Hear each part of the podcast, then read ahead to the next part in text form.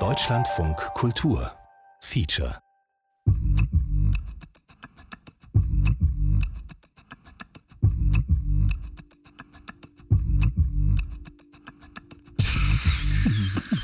Voice Versa. Zwei Sprachen, eine Story.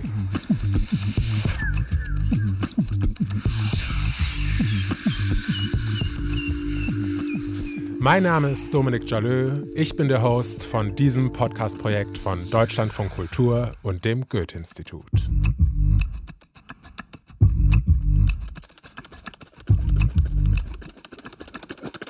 Wann habt ihr zum letzten Mal gesagt, ich liebe dich? Also jetzt mal ohne zu sehr in Klischees abzurutschen, aber wir in Deutschland Sozialisierten, wir tun uns schon ziemlich schwer mit diesen drei Worten, oder? Zumindest, wenn wir sie zum ersten Mal zu einer Person sagen. Für die meisten von uns braucht es viel Anlauf, um in eine zwischenmenschliche Beziehung das Wort Liebe zu bringen. Ich meine, da will man sich schon ganz sicher sein, oder? Ist schon komisch. Erst bauschen wir diese drei Worte unglaublich auf und beladen sie mit extrem viel Gewicht. Und wenn wir sie dann endlich über die Lippen gebracht haben, hängen wir uns für eine Weile dran auf, dann fangen wir an zu überprüfen, checken gegen und hinterfragen, bis sie dann irgendwann an Bedeutung verlieren und wir sie nur noch nebenher benutzen, um zu beruhigen oder um endlich in Ruhe gelassen zu werden oder weil wir uns einfach zu sehr daran gewöhnt haben, ich liebe dich zu sagen, so wie schönen Tag noch, alles Gute oder Gesundheit. Oder sollte ich mich da vielleicht einfach ein bisschen entspannen? Vielleicht ist das ja alles gar nicht so ernst, wie sich das oft anfühlt. Ist doch nur Liebe. Oder wie seht ihr die ganze Sache? Also ich habe das Gefühl, in anderen Kulturen wird jedenfalls nicht so ein großes Theater um dieses I love you gemacht. Laut Duden ist Liebe ja auch einfach nur eine starke, im Gefühl begründete Zuneigung zu einem Menschen. Und das wünschen wir uns ja alle, oder? Und ganz bestimmt auch Nora, unsere syrische Titelheldin mit ihren Tagebucheinträgen in Berlin. Die hat ja vor einiger Zeit Tinder für sich entdeckt und mit einem ihrer Matches scheint es jetzt richtig ernst zu werden.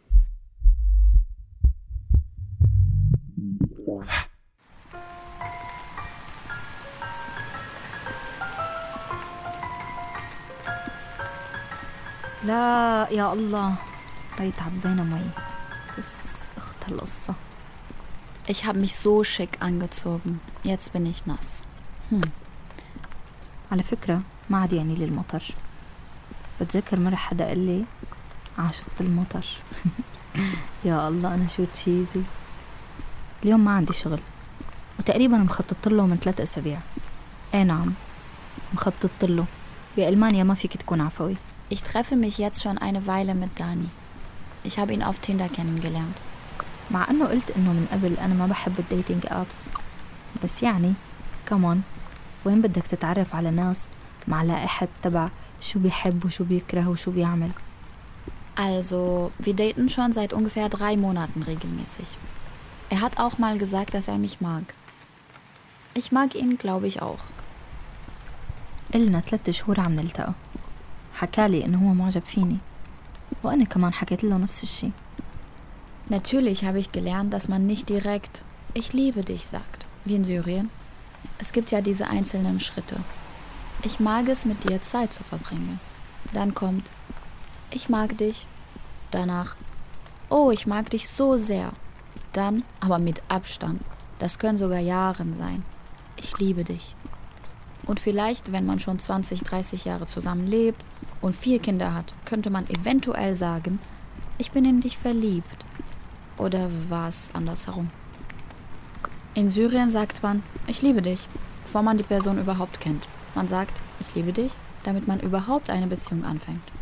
يمكن لو العلاقة مع حدا شرقي كان الموضوع مختلف بتحس مع الألمان الموضوع فيه مراحل إنه أول شي معجب فيكي بعدين أنا بحب أقضي الوقت معك بعدين تعال نعيش سوا وممكن نرتبط ونجيب أولاد ويقول بحبك أما نحن الشرقيين فمنحب كلمة بحبك ومنقولها بسرعة وأنا بحب إنه نحن هيك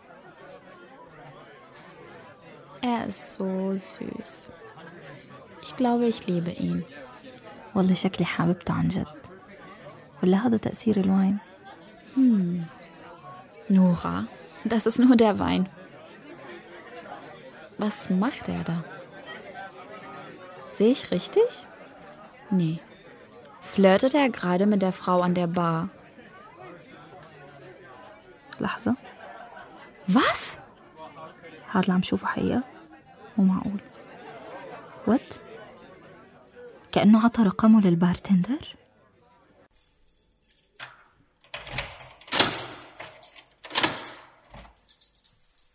Ich bin's wieder.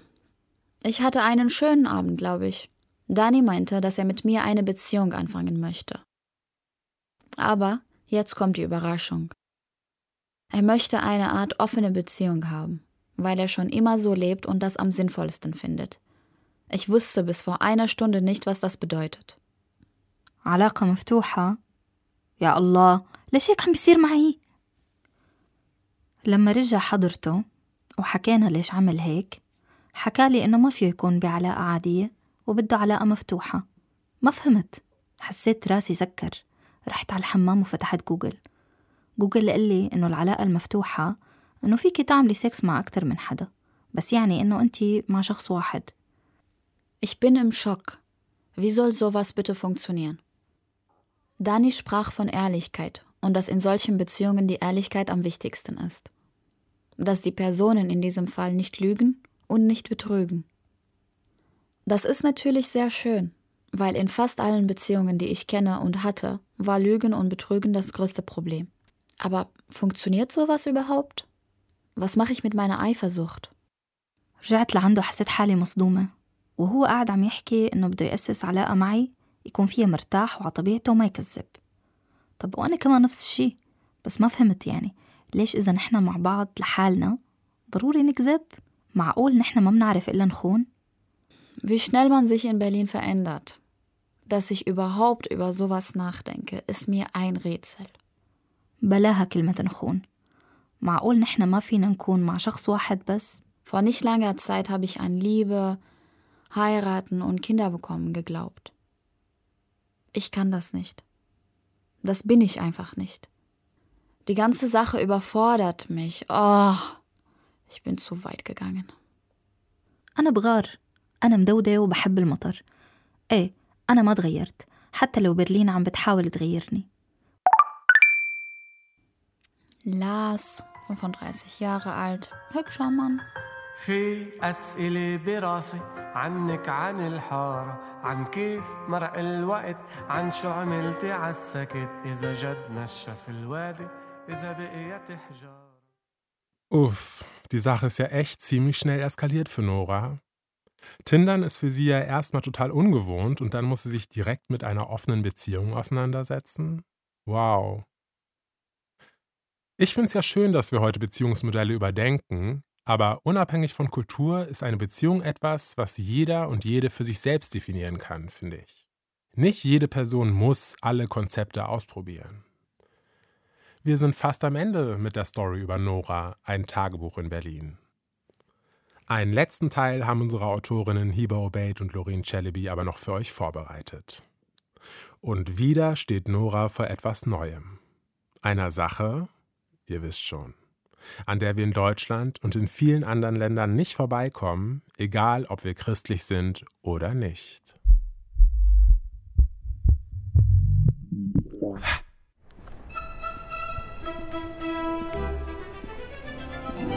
Mittlerweile kennt ihr mich. Heute schreibe ich die letzten Seiten in meinem Tagebuch. Bald ist Weihnachten und dann Silvester. هل تعرفوني؟ نعم أظن ذلك اليوم رح تكون آخر مرة بتسمعوا فيها صوتي الجو هون كتير برد وصوت العيد يدق بعيد والشجر ملون ومزين Das ist die schönste Zeit in Deutschland. Ich gehe zum Weihnachtsmarkt mit Rescha und Julia. Wir quatschen und trinken Glühwein, mein neues Lieblingswintergetränk. Ich fühle mich hier nicht mehr fremd. ما عاد حسيت حالي غريبة بهالبلد ورايحة مع رفقاتي اليوم لنشرب نبيت سخن بيسموه هون جلوفاين العالم تشربه بس بالأعياد يمكن لأنه بيعطيهم دفى يعني طبيعي عم يغلي مستحيل تشربه بالصيف In Deutschland oder besser gesagt in Berlin fühle ich mich mittlerweile sehr wohl. Diese verrückte Stadt ist meine zweite Heimat geworden. Ich kenne meinen Bezirk sehr gut. Auf der Straße begrüße ich oft Leute, die ich kenne. Und an Aleppo und meiner Mutter denke ich nicht jeden Tag. برلين هالمدينة المجنونة صارت مدينتي بس بشتاق لأمي يمكن هذا أكتر شي بيوجعني هون Ich vermisse sie immer, aber das erschöpft mich nicht mehr so wie am Anfang.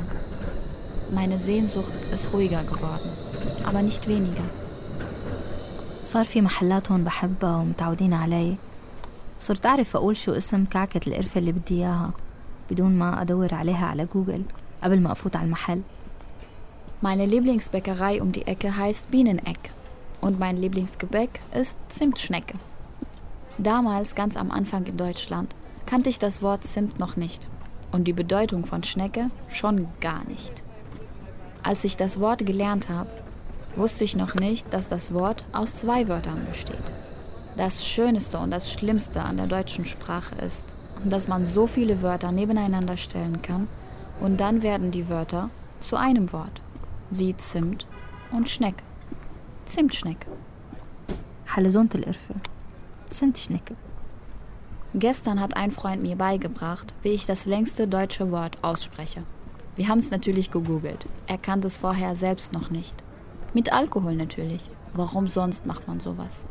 Das Wort ist Grundstücksverkehrsgenehmigungszuständigkeitsübertragungsverordnung. صار فيني أمشي بالشوارع وأقرأ كل شي صرت أحس إني جزء من المكان وكل زاوية بشارع بعرفه بتعنيلي كتير قديش الفكرة غريبة وحقيقية بس برلين صارت وطن بغض النظر عن تشعب مفهوم الوطن بس هاي المدينة أخدت قلبي Wie schön ist das denn? Ich habe jetzt Erinnerungen in Deutschland. Ich habe Bekannte und Freunde. Ich habe tatsächlich ein neues Zuhause. Ich fühle mich nicht mehr zerrissen zwischen zwei Welten. Ich bin die zwei Welten. Ich gehöre hierhin, aber auch dorthin. Das ist es, was mich ausmacht. Die Unterschiede. شو يلي خلى برلين تصير وطن ما بعرف بس اللي بعرفه إنه كل ما بسافر برجع وأنا عندي لهفة للمكان ما عدت أحس إنه فيني أرجع لمكان تاني Ich trage jetzt wieder kleine Taschen. Nicht wie am Anfang, als ich nach Deutschland kam. Ich dachte damals, ich muss große Taschen tragen, damit ich alles reinpacken kann. Bücher, Wasser, Regenschirm und so weiter. Also wie die anderen. وما عدت ألبس شنطاية كبيرة لتسع المي والكتب والشمسية صرت ألبس شنطايتي الصغيرة اللي بحبها ما عاد بدي أحمل شمسية تحت المطر أساسا نسيت وين آخر مرة ضيعت شمسيتي Ich habe aber gemerkt, dass ich große Taschen einfach nicht mag. Ich muss den Regenschirm nicht mitnehmen. Es ist okay, wenn ich ein bisschen nass werde. Ich bin so. Das ist meine Persönlichkeit. Ich muss mich nicht ändern, damit ich hier reinpasse. Hauptsache, alle respektieren einander. Und diesbezüglich ist Berlin eine wundervolle Stadt. Denn hier ist es so. ولا عاد بدي أتغير مشان مجتمع ولا مشان حدا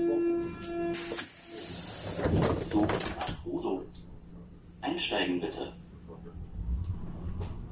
برلين علمتني أكون مثل ما أنا وأحب حالي كيف ما أنا Fahrscheine bitte. Und hier ist meine Fahrkarte. Ich habe sie früher so oft vergessen, weil ich einfach immer nervös war und Angst hatte, sie wirklich zu vergessen. وما عدت أنسى بطاقتي مثل زمان صارت دوما موجودة معي وما عاد أنفي أتذكر ريحة شوارع البلد Jetzt schneit es auch noch. Wie perfekt. Frohe Weihnachten und einen guten Rutsch.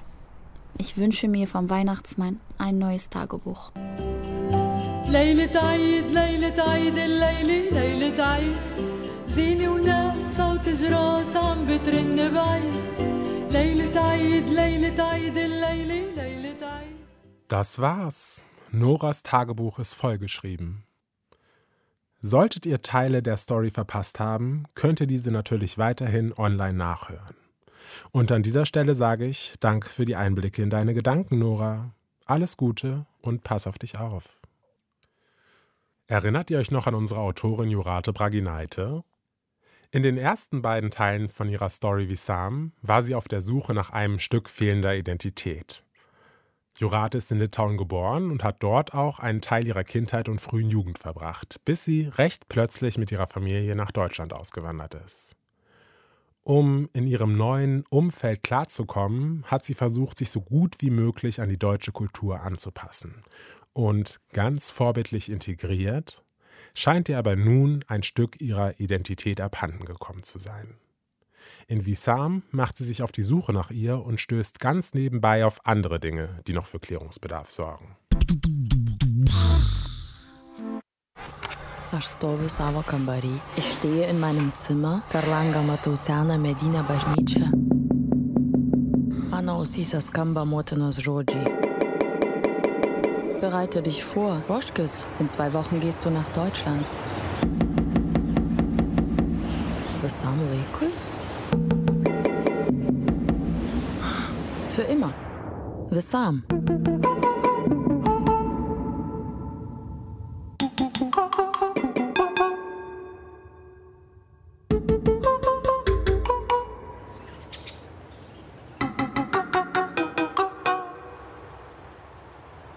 Dass mein Großvater deutsche Wurzeln hatte, wusste ich schon als Kind. Ich wusste auch, dass seine Herkunft der Grund war, weshalb wir nach Deutschland emigrieren konnten und ich mit 16 einen deutschen Pass bekam.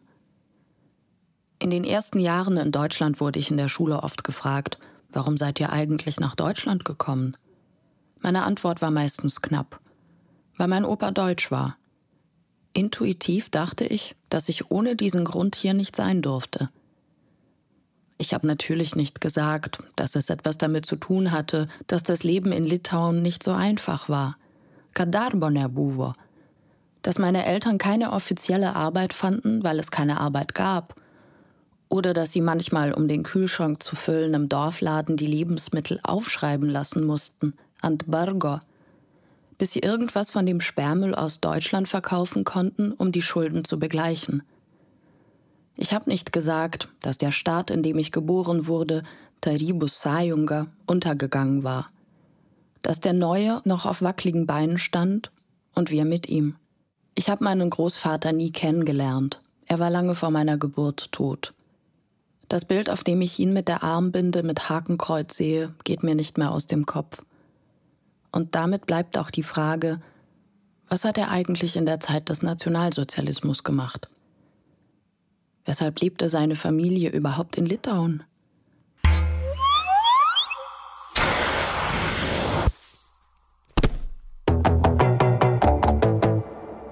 Mir fällt ein Gespräch mit meiner Mutter ein, das ich zufällig aufgezeichnet habe. Sie erzählt von ihrer Kindheit in Litauen und wir kommen auch auf ihren Vater zu sprechen. Tu turiu omeny mano tėtį. Nu, jis buvo labai ramus žmogus, nuoseklus, labai diplomatiškas. Ein ruhiger und akribischer Mensch soll er gewesen sein. Labai nemėgo ką nors bausti ar skriausti. Ein milder Vater, der Gewalt verabscheute und seine Kinder nur ungern bestrafte.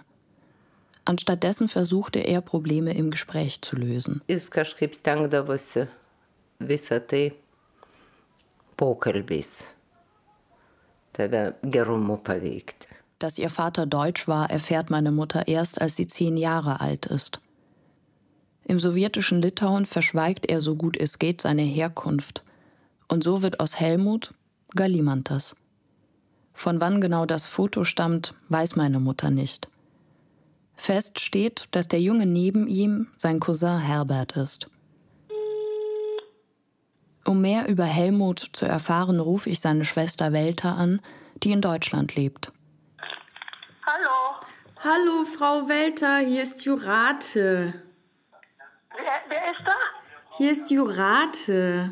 Ich bin Jurate. Oh, das ist aber toll. Dass du mal an mich denkst, das ist ja wunderschön. Wie geht es dir, meine Liebe? Wir telefonieren zum allerersten Mal.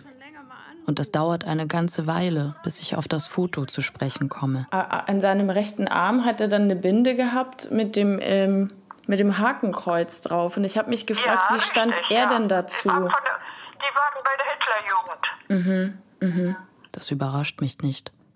Die beiden Jungs auf dem Bild wirken sehr kindlich. Und der Helmut, der, und den hatten sie eingezogen, nicht als Soldat, sondern zum, zum Volkssturm. Das war so was ähnliches wie, wie Soldat. Und da musste er mit, mit, dem, mit der Panzerfaust auf die russischen Panzer warten. Und er war 17 Jahre.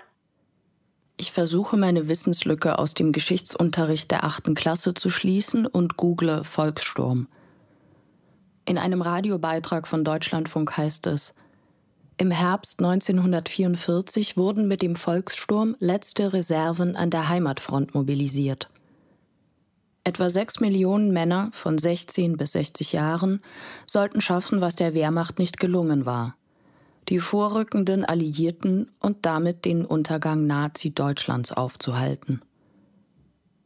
Ich google auch das Wort Panzerfaust. Ein langes Metallrohr mit einer Granate an seiner Spitze – Schussweite 30 bis 60 Meter. Damit sollten Panzer aufgehalten werden.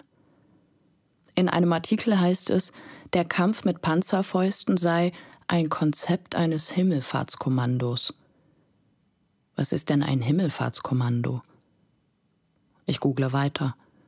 Ein Auftrag bzw. ein Unternehmen, der den Teilnehmenden mit höchster Wahrscheinlichkeit das Leben kostet. Welter sagt, Helmut habe damit zum Glück kein einziges Mal schießen müssen. Hätte er damit schießen müssen, wäre ich heute mit höchster Wahrscheinlichkeit auch nicht am Leben. Aber ich habe nicht ganz verstanden, warum sind die, warum sind die von Deutschland nach Litauen ausgewandert? Ja, und zwar in Litauen war damals mal eine Pest und da sind viele gestorben und da brauchten die Handwerker und da haben die den, den Deutschen an, angeboten, wenn ihr nach Litauen kommt, braucht ihr keine Steuern zahlen und braucht das und das nicht, also sehr viel Vergünstigungen. Und deswegen sind viele Deutsche nach Litauen gegangen. Denn die Handwerker, die bei uns waren, waren alles Deutsche. Ich habe ein Foto, wo, wie, wie die Kinder alle äh, abgebildet sind. Das, also, das sind vielleicht etwa 100 Kinder, die von, von deutschen Eltern waren. Auch hier versuche ich meine Wissenslücke zu stopfen. Asnardo Internete. Zwischen den Jahren 1708 und 1717 schrumpft die litauische Bevölkerung auf ein Drittel. Karas, Maras, Badas. Krieg, Pest, Hungersnot. Ganze Landstriche, Dörfer und Städte sterben aus. Ich lerne, dass August II. viele wichtige Titel innehatte. Kurfürst von Sachsen, König von Polen und Großherzog von Litauen. Und dass er nach der Pest viele Teile Litauens mit deutschen Kolonien besiedelte. Ob darunter auch meine Vorfahren waren, bleibt mir unklar.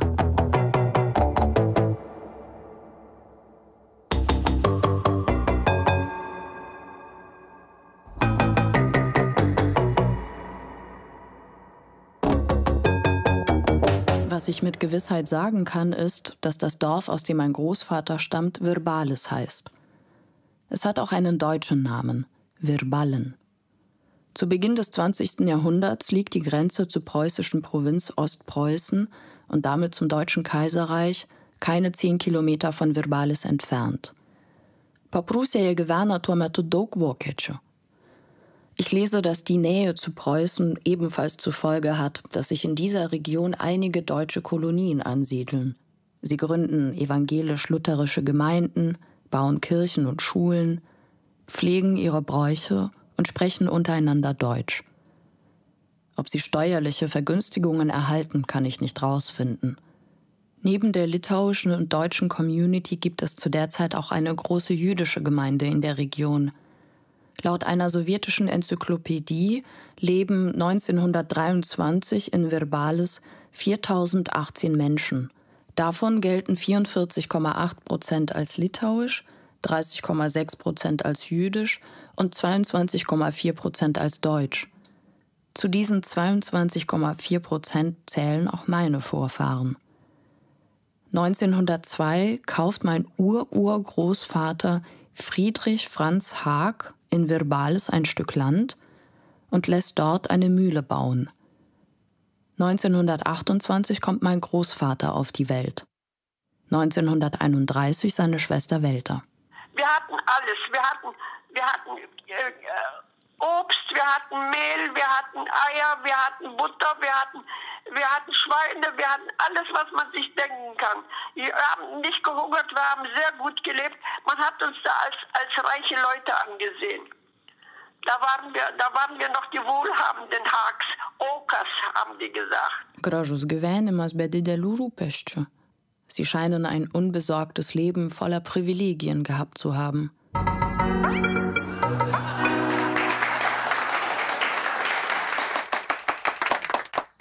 1940 kommen sowjetische Truppen ins Dorf. Sie enteignen einige wohlhabende Familien und schicken diese in die Arbeitslager nach Sibirien.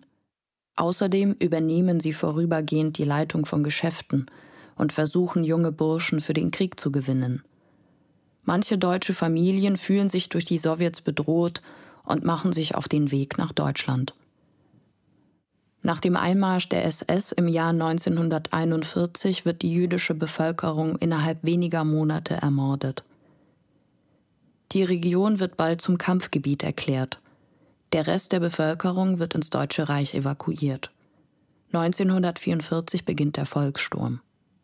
Als Helmut mit der Panzerfaust auf die vorrückende Rote Armee in Litauen wartet, sind seine Eltern mit den beiden jüngeren Töchtern bereits nach Deutschland repatriiert. Sie hoffen, dass sie eines Tages wieder nach Virbalis zurückkehren können. Doch noch ehe der Krieg zu Ende ist, sterben beide Eltern an Typhus. Helmut und Welter sehen sich danach nur noch ein einziges Mal.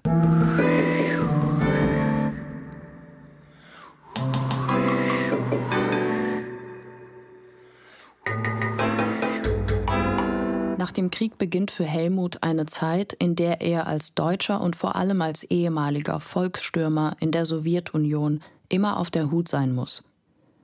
Andernfalls droht ihm die Verbannung ins Arbeitslager nach Sibirien. Im Jahr 1951 lernt Helmut meine Großmutter Elena kennen und sie bekommen drei Töchter. Eine von ihnen ist meine Mutter. 37 Jahre später wird sie mich in derselben Stadt auf die Welt bringen.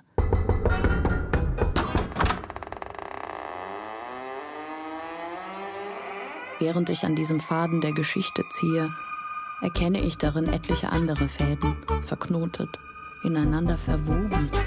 Ich ziehe und ziehe und komme doch nicht an den Anfang.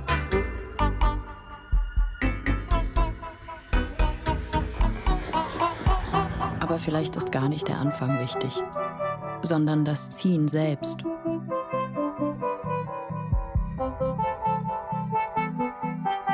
Kartais klausiu savęs, kuria kalba aš su Helmutu šiandien kalbėčiau, jeigu jis dar būtų gyvas, kuriuo vardu jį vadinčiau.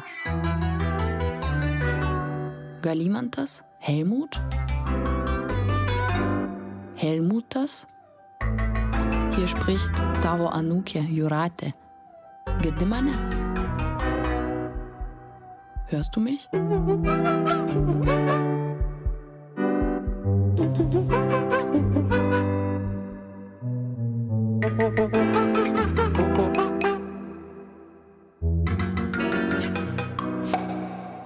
Ich werde weiter am Faden ziehen, der mich durch die Zeit reisen lässt Jetzt also von der Vergangenheit wieder zurück in die Gegenwart. Zurück nach Litauen. Bevor wir zum letzten Teil von Visam kommen, habe ich jetzt die Autorin Jurate Braginaite im Interview. Hallo Jurate. Hi Dominik. Wir haben ja gerade den dritten Teil von Visam gehört. Hättest du im Vorfeld gedacht, dass du so tief in deine Familiengeschichte dippst oder war das sogar unumgänglich?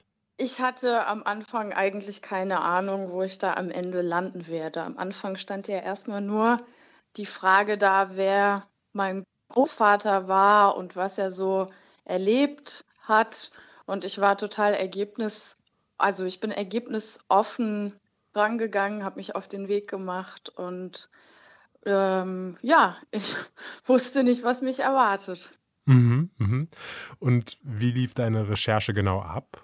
Ja, also die Recherche fand auf sehr unterschiedlichen Ebenen statt. Also ich habe ganz viel mit Leuten gesprochen, also mit meinen Familienangehörigen. Ich habe Leute getroffen, die, die ich selbst kannte, zum Beispiel wie Lydia, die ja im ersten Teil von Wissam zu Wort kommt und bin zum Beispiel mit ihr an die ehemalige Schule gegangen und wir haben uns gemeinsam den Ort angeschaut. Also genau, ich bin auch viel vor Ort gewesen, auch dann letztendlich in Litauen.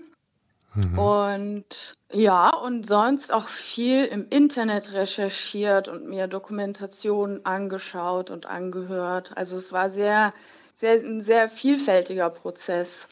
Und ein Teil davon war auch, dass ich mich einfach hingesetzt habe und versucht habe, mich auch selbst zu erinnern und mal so einen Blick in die Vergangenheit zu werfen und zu gucken, was ist eigentlich hängen geblieben und warum kann ich mich an bestimmte Dinge nicht erinnern.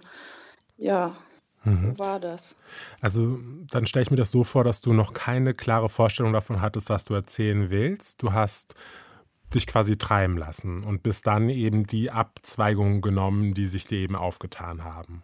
Ja, also ich, genau, ich bin sehr, sehr offen rangegangen an den Prozess. Wie gesagt, am Anfang habe ich ja so einen ganz kleinen, einen ganz kleinen Trailer gemacht oder so ein Ministück mhm. äh, über das, um was es dann am Ende gehen soll, wo dann die Frage klar wurde, was, ähm, was will ich eigentlich überhaupt erfahren und habe mich dann damit so auf den Weg gemacht und im Prozess und im Gespräch auch mit Jenny Marenbach, mit der Redakteurin, sind wir dann beide darauf gekommen, dass es nicht nur um meinen Großvater geht, sondern auch um meine persönliche Geschichte, um ja, um die Tatsache, wie es eigentlich damals gewesen ist, als ich nach Deutschland gekommen bin und was das auch damals für meine Familie bedeutet hat und wie sie heute darauf blicken. Also ich bin an die Orte gegangen, die so was mit der Geschichte zu tun haben. Also zum Beispiel an die alte Schule, aber ich bin auch nach Litauen gereist, ich bin zu meinen Eltern gegangen, ich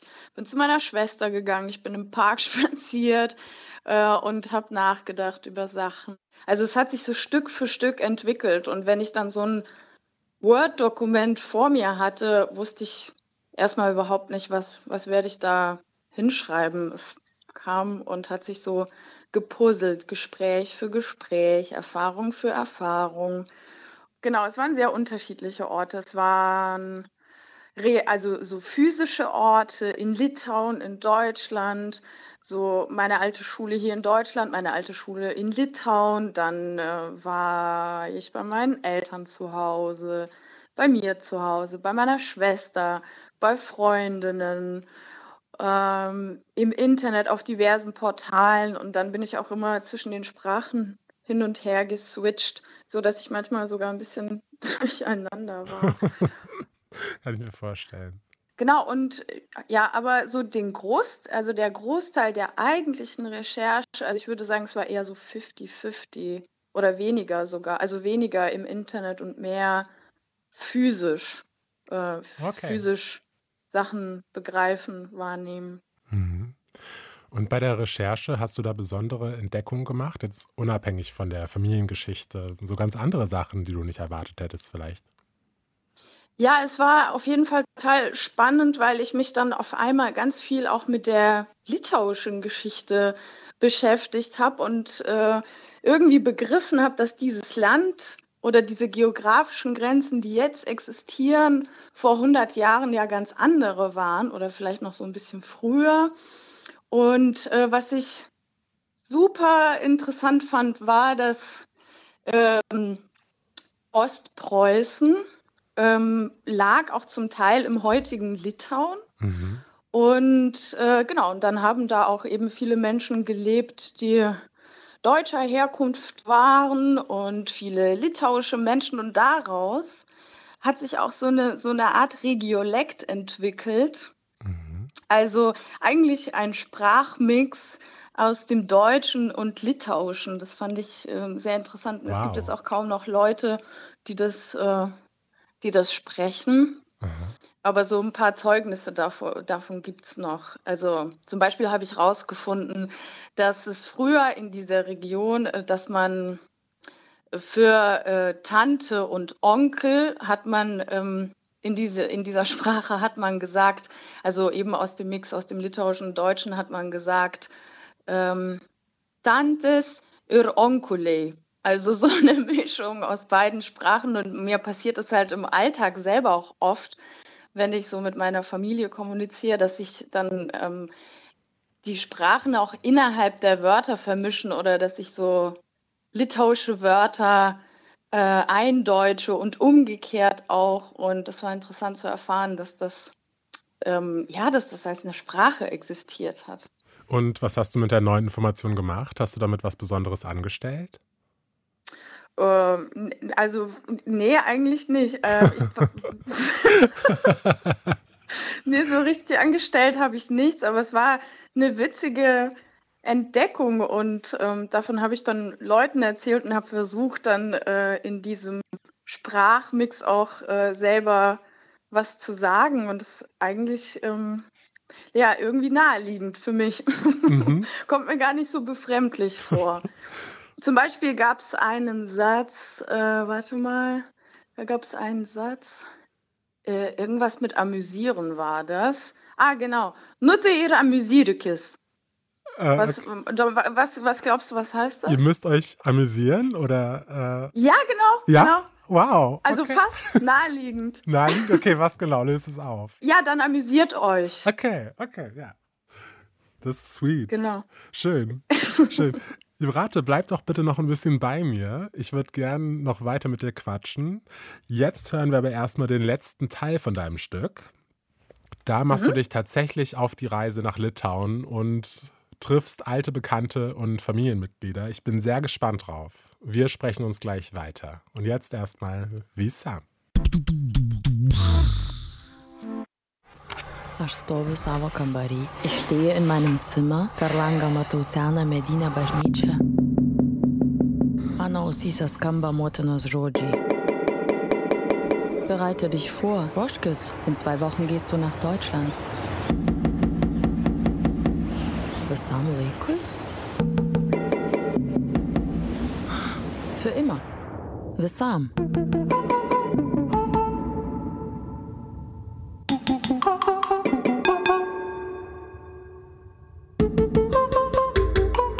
Dieses für immer, Visam,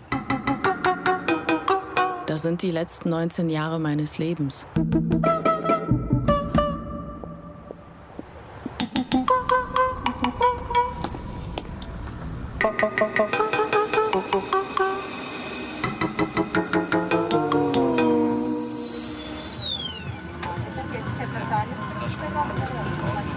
Seitdem war ich in Litauen öfter auf Google Maps unterwegs als zu Fuß. Ich tik die kartus. Um genau zu sein, waren es insgesamt drei Wochen verteilt auf dreimal. Jetzt sitze ich im Flieger und versuche mich mental auf die bevorstehende fünfwöchige Reise durch Litauen einzustellen.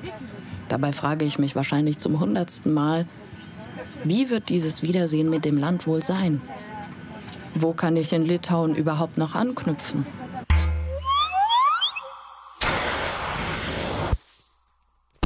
Als das Flugzeug landet, lese ich auf dem winzigen Flughafengebäude das Wort Kaunas. Ich war noch nie an diesem Ort und doch wirkt manches vertraut auf mich. Zum Beispiel die Birken am Straßenrand. Bergeli. Birken gibt's auch in Deutschland, aber hier stehen sie in der flachen Landschaft irgendwie anders da. Während ich im Bus sitze, schaue ich aus dem Fenster und staune über die runden Balkonbäuche von Gebäuden aus der Zeit vor dem Zweiten Weltkrieg. Die Abendsonne taucht die Stadt in einen warmen Glanz. Ich sehe Leute in schicken Cafés sitzen und ihre Feierabendgetränke trinken. Minimalistisch gekleidete Menschen, dezent geschminkte Frauengesichter, hip frisierte Männerköpfe, net geveresno am Jusviri. Und auf den ersten Blick keine gescheiterten Kindheiten weit und breit. So sieht also das neue europäische Litauen aus. Mein Versuch an diesem Abend ein Restaurant mit traditionellen litauischen Speisen zu finden, Zeppeline, Koldune, Schaltibarši und taip scheitert. Anstattdessen esse ich Pommes. Am nächsten Tag besuche ich meine alte Freundin Agne.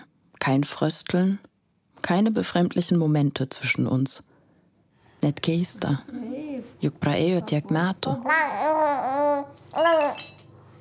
Manche Dinge bleiben eben gleich, manche kommen dafür wie aus dem Nichts.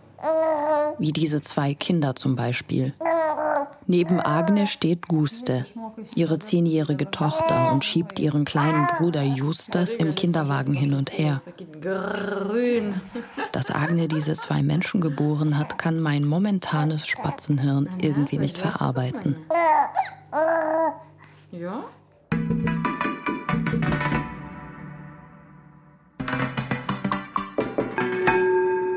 Guste und ich schlendern durch ihre Hut. Ein Neubaugebiet am Rande der Stadt. Kleine Einfamilienhäuser, identisch aneinandergereiht, brav, bungalowartig. Sie könnten genauso in irgendeiner Vorstadt in Deutschland stehen. Die Menschen führen ihre kleinen Hunde Gassi.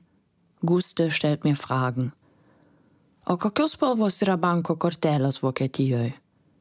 Welche Farbe haben die Bankkarten in Deutschland? Melenas? Blau? Silber? Sidabrines? Ob es im Deutschen auch litauische Wörter gibt?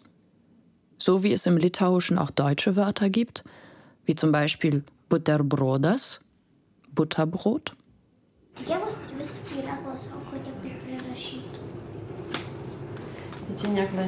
Ne. Agne zeigt mir Postkarten und Briefe, die ich ihr geschrieben habe und sagt, du kannst nicht davonlaufen. Čia man rodos, tu rašy. Čia 2001 metais. Tai čia prieš išvažiuojant. Tai jo, čia čia buvo- žiūrėk, Vokietijoje jau buvau. Bet aš atostogose liktai tenais buvau ir tada grįžau. Bet mes jau buvom išvažiavę, nes vasara buvo pasibaigusi. Ich habe sie nie für sentimental gehalten. Aber vielleicht kommt das mit dem Alter. Pažiūrėk, koks raštas, priraitytas. Ką nežinai, kaip mes visi, tai ir aš rašydavau, kaip burbuliukai, širdutės, mėlytės ant kažkaip. Ihre Geste berührt mich. Agne merkt außerdem an, dass ich gut Litauisch sprechen würde. Und in der Tat merke ich, die Sprache kommt zurück.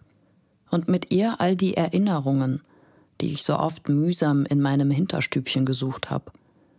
Ich frage mich, ob Erinnern automatisch benennen können heißt. Oder ob das nur für mich gilt. Ich setze meine Reise fort. Nächster Halt Panevėžys, die Stadt, in der ich geboren wurde. Als wir klein waren, sind wir im Birkenwäldchen vor unserem Hochhaus einer Beschäftigung nachgegangen. Zunächst machten wir uns auf die Suche nach brauchbarem Müll. Nach bunten Glasscherben, Süßigkeiten, Papier in Silber oder Gold, nach kleinen Blumen, nach Grünzeug. Dann haben wir im Wäldchen ein kleines Loch in die Erde gebuddelt, es mit dem gefundenen Papier ausgelegt und darauf die Blumen arrangiert. Zum Schluss kam die Glasscherbe drauf, wie ein Fenster in die Erde hinein oder ein Schutzglas für empfindliche Exponate. Wir haben das Loch zugebuddelt und nannten es Paslaptis, Geheimnis. Jetzt stehe ich wieder hier und sehe, es ist gar kein Wäldchen. Es ist einfach eine weiche, moosige Fläche, auf der ein paar Birken wachsen, nebenan ein Parkplatz. Soll ich ein bisschen in der Erde buddeln?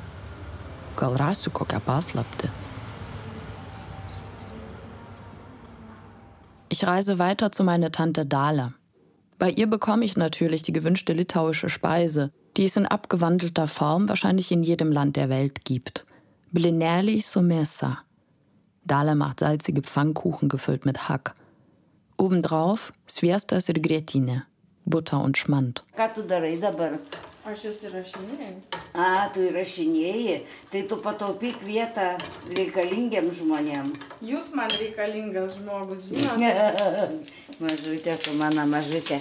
Gerai, dabar aš atsinešiu lėkščias, blineliai minkštučiai, tvarka. Ir aš padarysiu tau tuoj, palauk. Sie sagt, spar dir doch das Aufnehmen für wichtige Leute auf.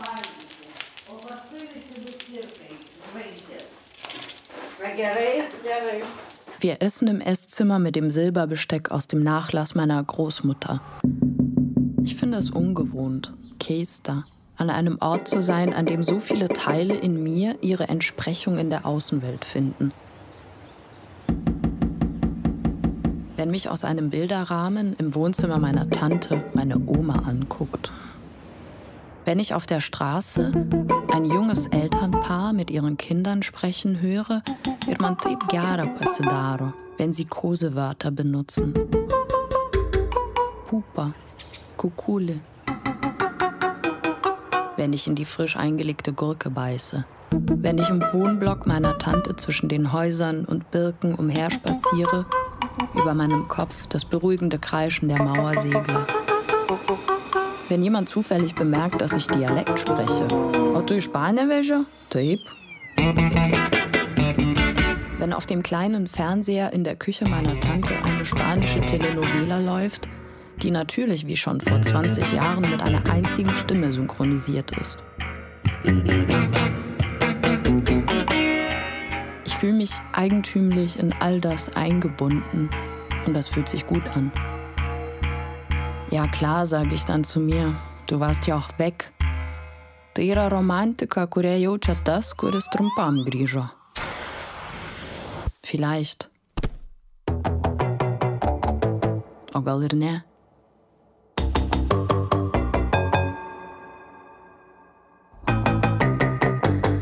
In der letzten Nacht bei meiner Tante träume ich auf Litauisch. Nächste Station, das Dorf Subacius. Ich gehe zu unserem ehemaligen Haus. Dort lebt jetzt eine Frau, die Stase heißt. Ich schaue mich im Garten um. Daug vietos. Die meisten Bäume sind noch da. Šiltnamis, kurį tėtis pastatė, irgi dar tebestovi. Der Wasserbrunnen, die Scheune. Alles noch da, aber anders. Im Garten wohnen jetzt andere Tiere. Ein Krokodil. Im Teich, den Stase angelegt hat, schwimmen Schwäne. Direkt am Eingang Melenos Juvedros, blaue Möwen aus Aludosen. Stase ist eine leidenschaftliche Bastlerin. In der Scheune, die jetzt ihre Werkstatt ist, zeigt sie mir noch weitere Tiere. Zum Beispiel ein Reh ohne Ohren. So, und jetzt rein ins Haus. Nu, o, tai jūs išėmėt visai tą... Uh... Visai. Oho. Tai gerai, daug vietos dabar. Nes e, va ten duris, čia duris, čia pečius, nieko pastatyti negalėjau. Nu, Hier war das Schlafzimmer der Eltern. čia mėgamasis buvo tėvų. Jo, dabar einam O čia virtuvė buvo mūsų, Da war die Küche o ten buvo mano kambarys. und dort war mein Zimmer Nu, kuri bažnyčia langai. mit dem Fenster zur Kirche. Jo, čia buvo mano kambarys. Jo. Hier war mein Zimmer. Ja, Va, dabar žiūrėk. Ich stehe in meinem Zimmer, das nicht mehr mein Zimmer ist. Aus dem Fenster sehe ich die alte Holzkirche. Um mich herum gemusterte Teppiche und. Decken. Auf dem Sofa sitzt eine Mickey Maus. Anstelle des Klaviers ist jetzt ein Tisch. Darauf eine aufgeschlagene Tageszeitung. Ich lese das Datum. Rugpjūčio 11 diena 2021. Eine Vase voll Herbstblumen. Stase sagt, schauen Sie, der Magnolienbaum, wie er blüht und blüht. Da kommen schon wieder die Blüten. Schnell kommen Sie. Ich zeige Ihnen den Baum. Ich verabschiede mich und sage, Viso gero, ate, ačiū jums. Als ich mich wieder auf den Weg mache, halte ich noch kurz vor der Apotheke, die heute geschlossen ist. Unter dem Dach rauche ich eine Zigarette und spüre sehr deutlich, dass etwas nun wirklich vorbei ist.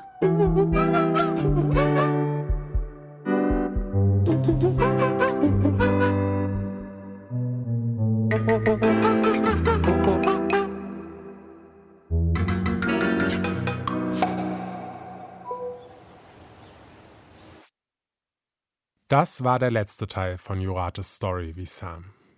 Sie ist gerade noch bei uns und zum Abschluss habe ich noch ein paar Fragen an Sie. In der Geschichte, die wir ganz am Anfang gehört haben, beginnt für die Protagonistin Nora vielleicht gerade etwas Neues. Jurate, du sprichst davon, dass etwas zu Ende geht. Was genau ist für dich vorbeigegangen? Also es sind ganz viele Sachen äh, in der Zeit für mich vorbeigegangen, aber eine Sache, die ich so ganz gut äh, fassen kann und beschreiben kann, ist die, dass so eine Vorstellung von zu Hause oder irgendwie so dem Gefühl, dass ich in diesem Haus noch so eine, wie so eine unsichtbare Existenz habe, die, die ist vorbeigegangen, weil diese Frau mir auch ihre Geschichte erzählt hat. Und in diesem Moment habe ich so auch auf eine Art und Weise mich verabschieden können und begreifen können, dass dieses sich immer wieder so da zurückdenken jetzt eigentlich vorbei sein kann, weil da ist jetzt was Neues. Hm. Ich ja. denke, das ist sehr, sehr wertvoll. Würdest du denn sagen, dass du jetzt deine Identität ein Stück weit mehr gefunden hast? Also ich glaube, dass äh, in mir sich etwas auch verändert hat durch diese Reise nach Litauen. Und ich habe was dazu gewonnen. Also ich glaube nicht, dass ich jetzt so sagen kann, so fertig, das ist jetzt meine Identität. Ja, ja, ich, ich, bin nämlich Litauerin ja, oder so. Ich glaube auch, wie du, wie du es sagst, ich glaube, dass es natürlich irgendwie im ständigen Wandel ist. Aber könntest du denn sagen, dass du jetzt ein Stück mehr weißt, wer du bist? Und was hast du Neues dazu gewonnen, was du beschreibst? Ja, ich habe ein paar Freundinnen und Freunde dazu gewonnen. Also ich habe Leute kennengelernt auf der Reise. Ich habe mich mit ihnen ausgetauscht und neue Erfahrungen gemacht. Mein Blick auf das Land hat sich verändert. Also ich habe so neue, ja, neue Erfahrungen dazu gewonnen. Und äh, wer ich jetzt so genau bin, pff, ist ja irgendwie eine schwierige Frage. Also ich war, ich, ich kann besser Litauisch, das habe ich vielleicht auch noch dazu gewonnen. Ein paar, paar neue Worte gelernt, das ist gut. Schön. Okay, ja, aber das ist was. Ja. Jurate, vielen, vielen Dank für die Zeit und für das Gespräch. Wir sind am Ende. Dominik, schön und danke für den Anruf. Ja, sehr gerne. Alles Gute. Es war mir eine Freude. Tschüss. Ja, mir auch. Ciao, ciao. Das war's mit der Geschichte wie Sam für alle Zeit. Auch an dich, Jurate, vielen Dank für deine Story. Sie war übrigens auch sehr inspirierend für mich und meine eigene Reise, die ich nächstes Jahr antreten werde. Auch im Rahmen dieses Podcasts. So viel sei schon verraten.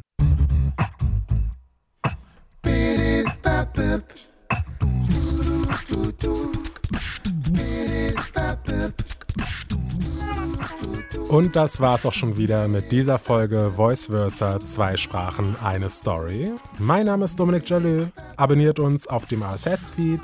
Ihr findet uns auch in allen gängigen Podcast-Catchern und checkt uns auf Instagram und Facebook.